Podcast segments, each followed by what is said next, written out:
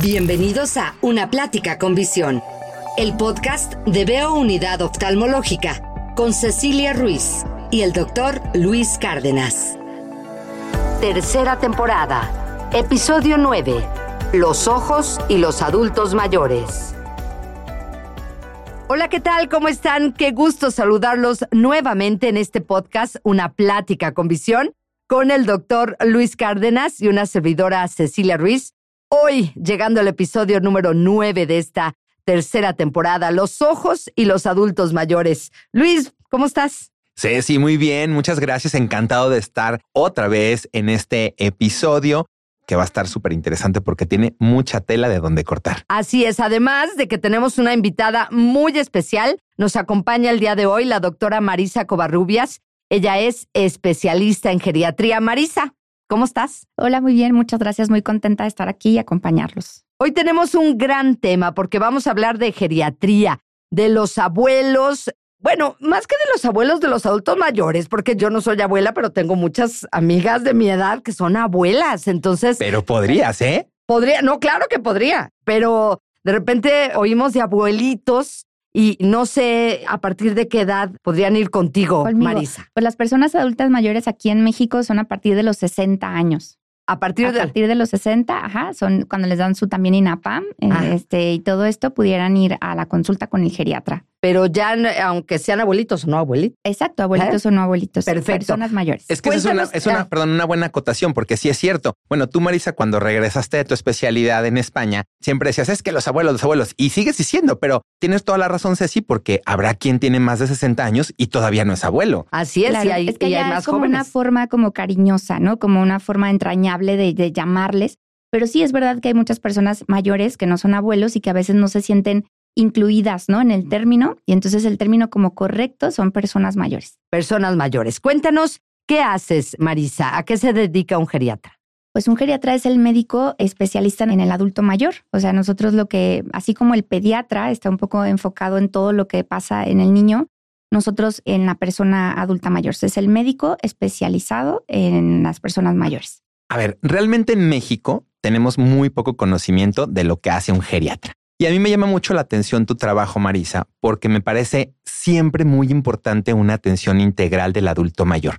Me ha pasado, porque trabajamos juntos, y tú eres el médico de mi familia, que generalmente alguien te visita por alguna enfermedad, por alguna patología y tú siempre ves más allá. Y a mí eso me parece de verdad impresionante. Es decir, alguien consulta por alguna hipertensión arterial, pero además tú siempre buscas otras situaciones que pueden estar involucradas para hacer intervención temprana. Por ejemplo, si le ves el brazo chueco, inmediatamente buscas al ortopedista. Si le ves que tiene una venda, le quitas la venda y lo revisas. ¿Cómo es el proceso de estudio de un paciente geriátrico? Claro. Pues es complejo, o sea, la valoración geriátrica integral sería como el pilar de lo que hace un geriatra.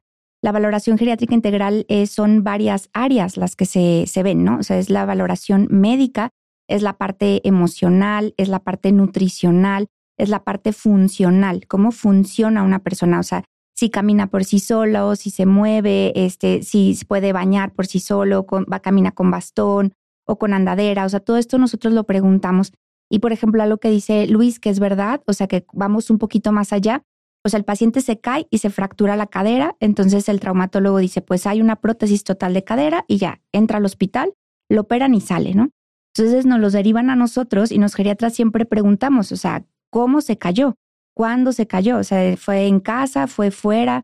¿Se mareó? O sea, porque esa caída pudo haber sido un síncope, un desmayo, ¿no? Pero ese desmayo puede ser traducido en una enfermedad cardíaca o neurológica y no nada más es una cadera rota.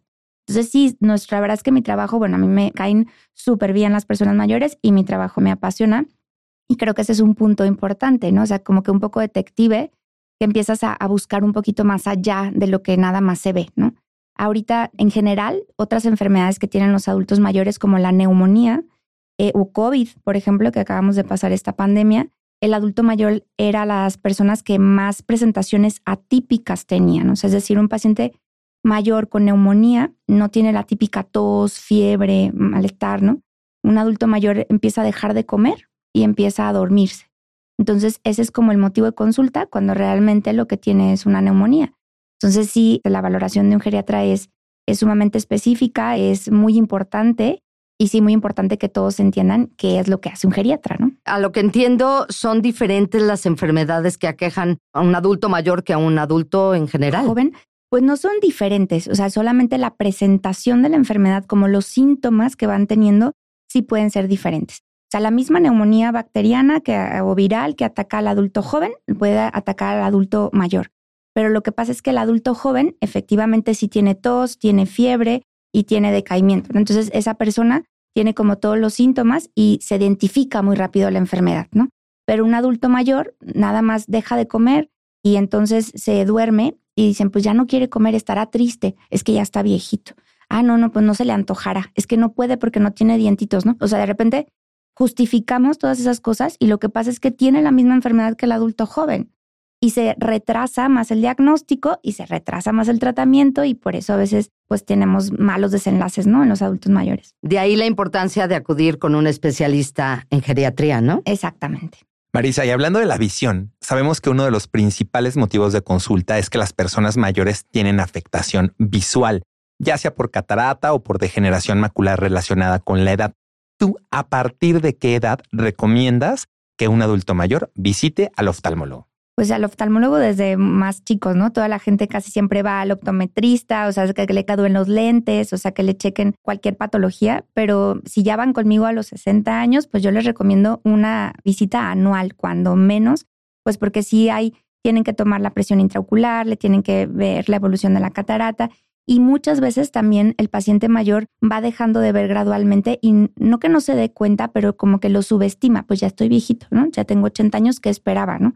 y también vienen caídas, dejan de hacer cosas que antes hacían, como leer, tejer, o, y entonces empieza la depresión. O sea, realmente los sentidos, la vista y el oído principalmente, son un indicador para calidad de vida, o sea, en los adultos mayores, y si es algo que procuramos cuidar y preservar mucho, pues el mayor tiempo que se pueda.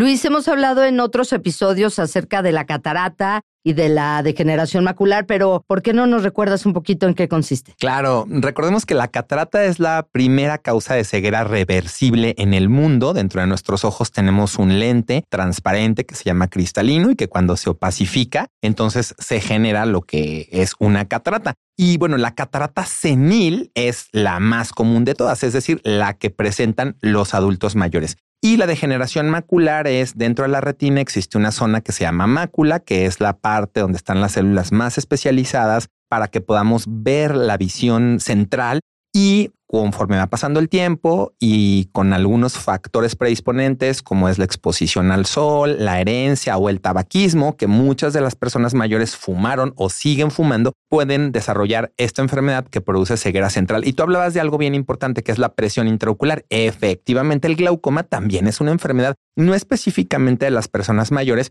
la podemos diagnosticar desde los 40 años, el glaucoma de ángulo abierto, que es el más común, pero muchas veces, como es una enfermedad silenciosa, los adultos mayores también la tienen. Pero a ver, Marisa, además, una persona mayor que no ve bien puede tener una caída y sabemos que esto puede llevar a otras complicaciones como una fractura que lo hemos platicado muchas veces. Yo te he preguntado, ¿por qué se muere un paciente que se fractura? O sea, ¿por qué alguien que se fractura luego ya cambia completamente su calidad de vida? Y de ahí deriva incluso en depresión. Platícanos un poquito de esto. Sí, claro, pues es la reserva del potencial de recuperación. El potencial de recuperación nosotros lo vamos perdiendo a través del tiempo.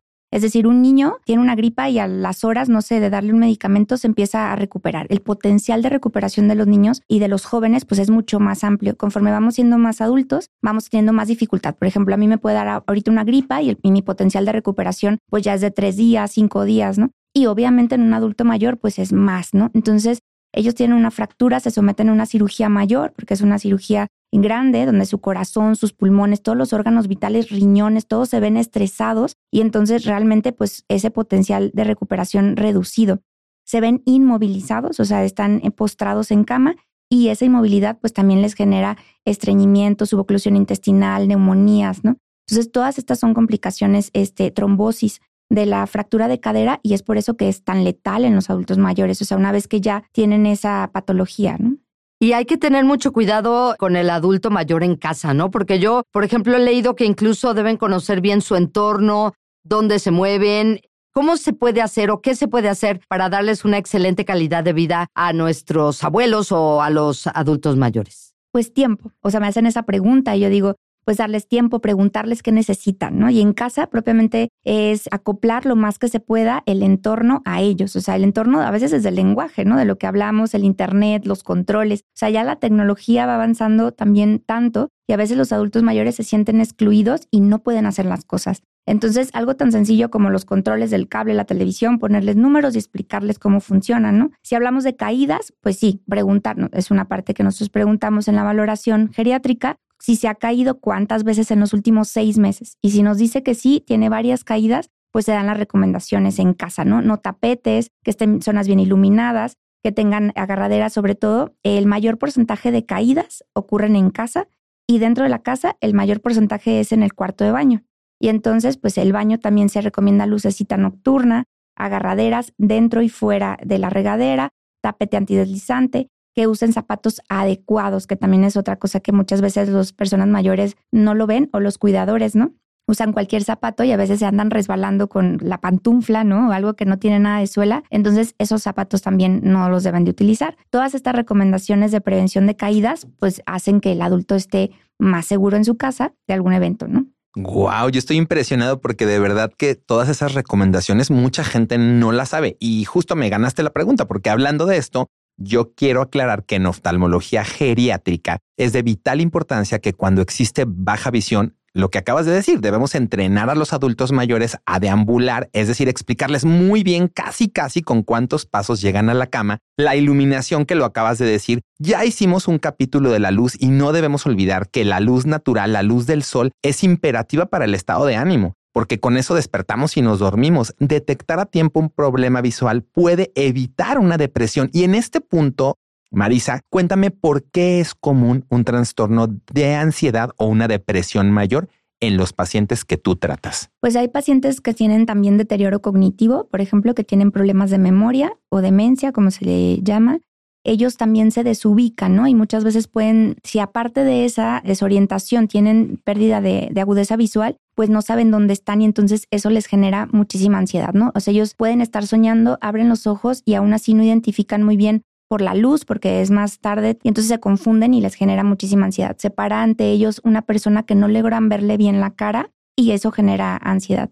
También a los adultos mayores en general pudiera darles mayor tristeza al no poder hacer las cosas que antes hacían, ¿no? Por ejemplo, hay mucha gente que lee, que escribía, que hacía recetas o que se desenvolvía dentro de su casa y ahorita por la falta de visión, pues no puede hacerlo y ese sentido de inutilidad o de discapacidad, pues les genera un trastorno en su ánimo, ¿no? Y eso es, perfectamente comprensible.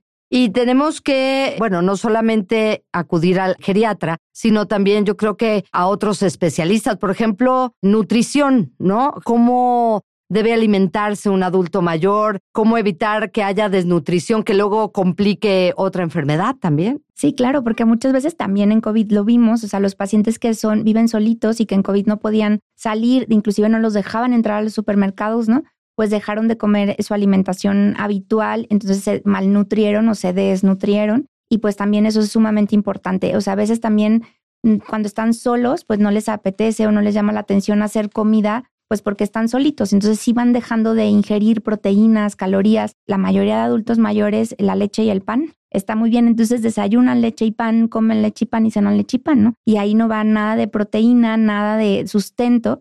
Entonces sí, también parte de la valoración geriátrica integral es decir qué come, o sea, más o menos cuáles son los alimentos que les recomendamos todo de acuerdo a su situación social, ¿no? Si es un viudo, por ejemplo, no sabe cocinar, ¿cómo le, recomiendo? Si es una señora que sí sabe cocinar y que no tiene problemas cognitivos, pues ¿qué se le recomienda? De acuerdo a cada paciente, al perfil de cada paciente, es como se le van dando las recomendaciones. Que eso es otra cosa muy interesante en geriatría. Por ejemplo, la población geriátrica es sumamente sui generis, o sea, no hay un adulto mayor igual al otro, o sea, por su carga de enfermedades, por su aspecto social, por su aspecto funcional, su aspecto educativo. Entonces, en base a todas estas cosas es como nosotros evaluamos y en base a eso damos las recomendaciones. Sí, porque aparte, bueno, un niño generalmente van creciendo más o menos de la misma forma, pero ya un adulto mayor, bueno, tuvo una larga vida en la que pudo haber comido de una forma, fumado, tomado, etcétera. Entonces, pues cada uno tiene una diferente fisiología, forma, de enfermar forma de y- vida. y, sí, y de enfrentarlo, porque luego también hay gente, adultos mayores que son solitos, que no son casados, que son solteros, entonces de repente no hay nadie que los pueda auxiliar, ¿no? Y eso influye muchísimo a la hora de recomendaciones. Más sin embargo, luego hay adultos mayores que tienen 14 hijos, ¿no? Entonces ahí, pues es otro tipo de recomendación, porque ahí también las manos sobran, ¿no? Entonces, sí, o sea, cada adulto mayor es un mundo y en base a eso, pues se dan las recomendaciones en todos los aspectos. Ahorita que estabas platicando eso, empecé a ubicar a cada uno de mis pacientes geriátricos en uno de los conceptos que estás diciendo. Por ejemplo, yo tenía un paciente, tengo tiempo que no lo veo, pero era viudo. Sus hijos mm, vivían fuera y entonces él vivía solo, muere su esposa y yo le preguntaba, ¿qué desayuna, qué come y qué cena? Y me dijo, un cereal Olbran en la mañana, al mediodía lo mismo y en la noche lo mismo. Y yo, ¿y no se enfada? No, dice, porque es lo único que no me cae mal y además no sé cocinar, ¿no? Y no tengo dinero para ir a un restaurante todos los días. Y tengo otros pacientes que tienen 15 hijos y de los 15 no se hace uno, otro que tiene 12 y van los 12 al consultorio y están tres adentro conmigo en el consultorio, tres en la sala de espera, todos mandándose mensaje y otros los que faltan esperando en la calle. Entonces, cada paciente es diferente y tienes toda la razón como lo defines. Es muy sui generis la geriatría. Qué bueno que te tengo a ti. Pero entonces dime cuáles serían tus pilares en el tratamiento de un paciente geriátrico, un poco a manera de resumen de lo que platicamos el día de hoy, que obviamente haremos más episodios contigo. Ah, qué bien. Los pilares serían lo de la valoración geriátrica integral. Nosotros eh, valoramos el aspecto médico, o sea, la carga de enfermedades que tiene el paciente, los medicamentos, que eso también eh, no lo comenté antes, pero nosotros vemos mucho cuántos medicamentos toman y por qué no han dejado de tomar algunos o por qué no toman los que sí deben de tomar, ¿no? La polifarmacia. La nutrición también es a la par de la valoración médica, es sumamente importante. Y el aspecto emocional y mental, ¿no? El aspecto social. O sea, todos estos son los que, que nosotros vamos evaluando. Entonces diría el aspecto médico, el aspecto funcional, nutricional, emocional y mental. Son cinco. Más o menos un poco, en base a eso va la valoración geriátrica integral. Por favor, Marisa, bueno, antes que nada agradecerte el que hayas estado con nosotros en este podcast. Se nos fue rapidísimo, quisiéramos platicar mil cosas, pero bueno, ya habrá oportunidad, como dijo Luis, de platicar en otra ocasión. Por favor, antes que nada, te agradezco a la doctora Marisa Covarrubias, especialista en geriatría, el acompañarnos el día de hoy en este podcast Una Plática con Visión, pero por favor, déjanos tus datos. Ah, Muchísimas gracias por la invitación. Yo también muy contenta y ojalá que sí se hagan más. Marisa Covarrubias Esquer, mi página en internet es www.geriatraguadalajara.com y también así estoy en Facebook. Y el teléfono de mi consultorio, si lo puedo dar, es 33 15 43 06 29. Pero no tiene citas pronto, entonces díganle que los recomienda una plática con visión para que les haga un espacio lo más pronto posible. ¿No o qué? Sí, claro, claro, claro. Ahí haremos las excepciones. Muchas gracias por acompañarnos, Marisa. Gracias, Luis. Gracias. Gracias, Ceci. Luis, y gracias a todos ustedes por escuchar este podcast. La verdad, estamos muy contentos con la respuesta que hemos tenido. De hecho, queremos pedirles, como lo han hecho, como sabemos que lo hacen muchos de ustedes, que sigan compartiendo este podcast en sus grupos de WhatsApp, en sus redes sociales, para que la información pueda llegar a más gente que le interese. Un placer haber estado con ustedes el día de hoy. Muchas gracias, Ceci, por este nuevo episodio. Gracias, Luis. Hasta pronto. Escuchaste Una Plática con Visión, el podcast de Veo Unidad Oftalmológica, con Cecilia Ruiz y el doctor Luis Cárdenas. Para mayor información, consulta www.veosaludvisual.com o llama al 33 36 42 43 33.